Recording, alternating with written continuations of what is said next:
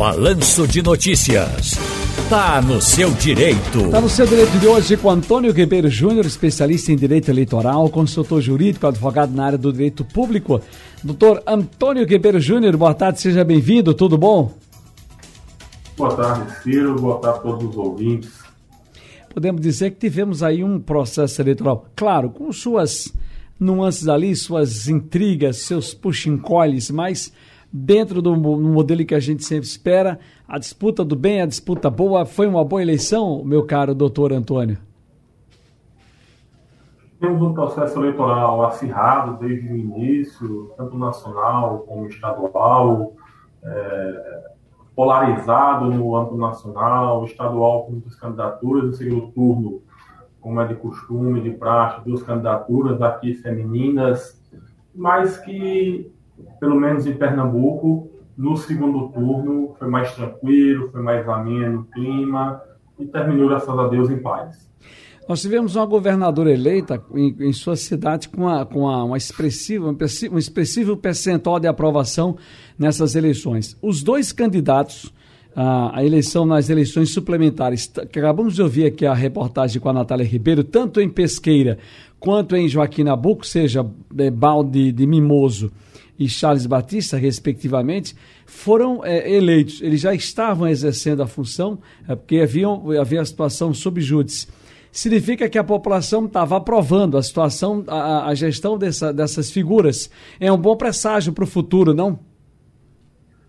É, são, são dois grupos que já estavam no seu no, no, exercício do mandato, né? dois candidatos que estavam substituindo temporariamente os prefeitos que, por questões jurídicas, eh, tiveram o seu registro de candidatura indeferidos ainda em 2020 e que não puderam assumir o mandato. Né? E aí, esses presidentes de Câmara, da, da Câmara de Vereadores, estavam assumindo eh, de forma temporária né, a prefeitura e que agora é, estão, de fato, como prefeitos eleitos pela população. É um fato de que é, a população tem aí um certo respaldo nesses nomes.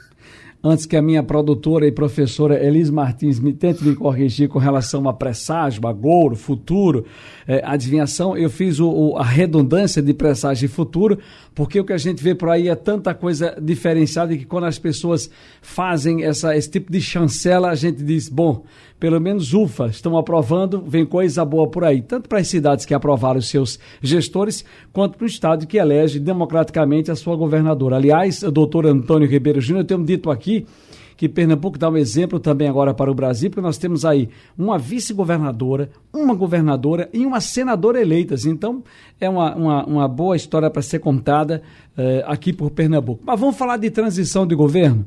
Como forma de minimizar a sensação de ruptura política e para que a transição de governo ocorra de maneira transparente, a Lei 10.609 de 2002 garante ao candidato eleito o direito de construir, aliás, de constituir uma equipe com 50 cargos especiais de transição governamental, ou seja, CETG.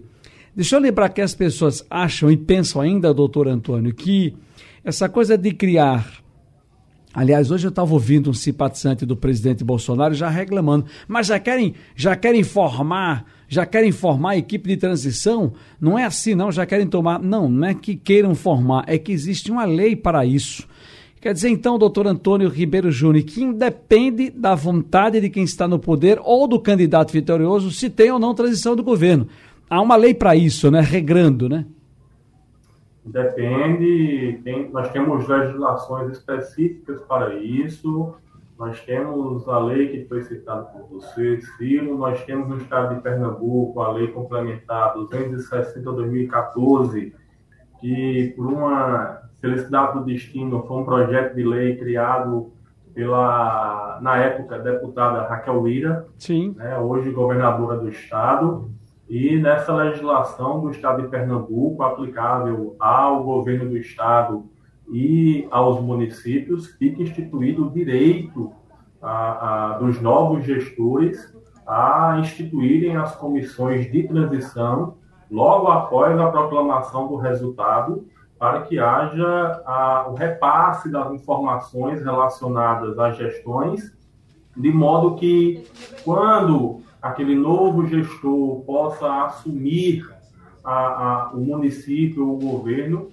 não seja surpreendido com temas de alta importância e que não tem ainda o devido conhecimento, como educação, saúde, que não param, né? Eles não tiram férias, eles estão ocorrendo todos os dias e que é preciso que a transição tome as suas, os seus conhecimentos prévios para no dia 1 de janeiro, quando tomar assento na vaga ou no, cargo de governadora, a, a Raquel ela possa dar as medidas necessárias de continuação ou de ruptura, se assim desejar. Ou seja, tanto no caso que o senhor citou e muito bem citado, a governadora Raquel Lira, eleita Raquel Lira, quando sentar dia primeiro, eh, não seja tomada de surpresa, a gente não tem ali uma solução de continuidade, vale para ela e vale também para o candidato eleito à presidência, eh, o candidato Luiz Inácio Lula da Silva do PT. Agora, quem paga e qual tem um valor para os cargos. Quem paga o valor dos salários desses cargos especiais de transição de governo? É, veja, na legislação estadual não há, não há previsão de pagamento. Né? Inclusive, a, o Tribunal de Contas do Estado de Pernambuco tem um manual específico sobre a transição de, de, de governo, é, foi em 2018, também não fala em pagamentos. A lei nacional que fala em pagamentos, ela incube ao Poder Executivo fazer esse pagamento de cargos. É, mas como a lei estadual ela não fala especificamente sobre pagamentos, né, nós podemos chegar a uma conclusão de que aqui no estado de Pernambuco há uma lei específica sobre a transição e, em tese, não haveria ou não haverá o direito à percepção de, de pagamentos pela transição. Né? Geralmente, é, é, em, em, nível nacional, esse, esse pagamento ela, ela ocorre porque há uma lei específica que prevê, né, inclusive o pagamento, e até mesmo pela amplitude da própria transição, né, tratar, se tratar de nível nacional, a necessidade de disposição de tempo praticamente integral para essa transição. Não que não haja a mesma importância para o Estado de Pernambuco. Perfeito. Assim, mas a nossa lei estadual não prevê nenhum tipo de pagamento. Perfeito, doutor Antônio. Só lembrando que nós temos aí, no caso nacional, é, poucas pessoas entendam que a coisa não, ela não, é, não é, me permito aqui a expressão bem popular, que já utilizaram inclusive no governo Bolsonaro, não é porteira escancarada. Não é assim. Existe a, a, a, quem coordena isso, na verdade, é a Casa Civil do governo atual, né, cujo ministro hoje é o Ciro Nogueira, né, senador que está à disposição do governo como ministro, e também é supervisionada aí, gente, essa, essa equipe, pelo Tribunal de Contas da União, né, doutor Antônio? Sim, inclusive o Tribunal de Contas do Estado, o Tribunal de Contas da União, eles devem participar de forma auxiliar da transição. Inclusive, essa comissão, caso identifique alguma, alguma malversação de recurso público, ou seja, caso identifique de logo que algum recurso público foi aplicado de forma irregular na, na última gestão, ela já pode ou já deve comunicar de imediato ao Tribunal de Contas ou ao Ministério Público é, qual foi a aplicação irregular, qual foi o, des, o desvio de recurso público, ou comunicar às autoridades, por exemplo, se a, o, o atual gestor, presidente ou governador está deixando de prestar informações no tempo estabelecido por lei. Entendo. Agora deixa eu só fechar aqui com as pessoas que ficam trazendo pergunta. É, as equipes de transição, agora a pergunta aqui é nacional, tá? Ela deve ser instalada e finda. Qual é o período? Porque não é um, um, um período incerto. Tem que começar numa data e terminar é, assim que o governo tomar posse, não? A, a data de início é a lei fala é, logo após a proclamação do resultado.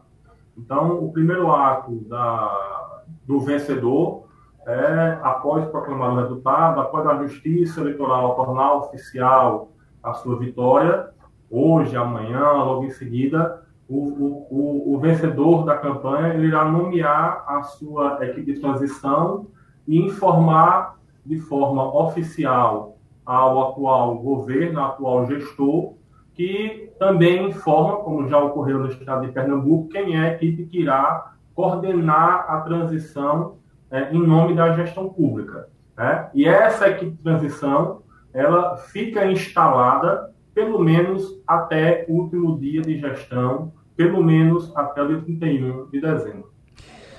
Deixa eu abraçar aqui o nosso amigo. Olha, audiência qualificada, nosso amigo Ivan Júnior está aqui na BR 232, Pesqueira 90.9, ouvindo vocês aí na Rádio Jornal. Obrigado, querido. Ivanzinho, grande torcedor de Santa Cruz. Uh, doutor Antônio Júnior, para finalizar aqui, eu queria dizer que a lei que busca organizar esse processo de transição, minha gente, governamental, foi promulgada durante o governo de Fernando Henrique Cardoso, gente. Isso foi em 2002. Coincidência histórica, uma coisa do destino. O presidente do Congresso Nacional era o senador Rames Tebet, pai da atual senadora e candidata derrotada em primeiro turno pelo MDB à presidência da República, Simone Tebet. Ela apoiou agora, vocês sabem disso, a, a, a campanha de Luiz Inácio Lula da Silva em segundo turno. E por falar em Lula, ele foi o primeiro candidato eleito a ter uma equipe de transição. Né? E, e, lembrando também que nós temos aqui uma, uma nota do governo do estado, o governador definindo a comissão de transição. Agora, no âmbito estadual, viu, doutor Antônio? Está aqui. Secretários da Casa Civil, Planejamento, Fazenda, Administração e Procuradoria foram indicados para repassar as informações oficiais à equipe da governadora eleita Raquel Lira. O governador Paulo Câmara assinou na manhã de hoje o ato que nomeia a Comissão de Transição Governamental para repassar as informações oficiais à equipe da governadora eleita Raquel Lira. A comissão, portanto, será coordenada pelo secretário da Casa Civil, José Neto, e contará ainda com os secretários Alexandre Rebelo, do Planejamento, Décio Padilha, da Fazenda, Marília Lins, Administração e Hernani Médicis, Procuradoria-Geral do Estado.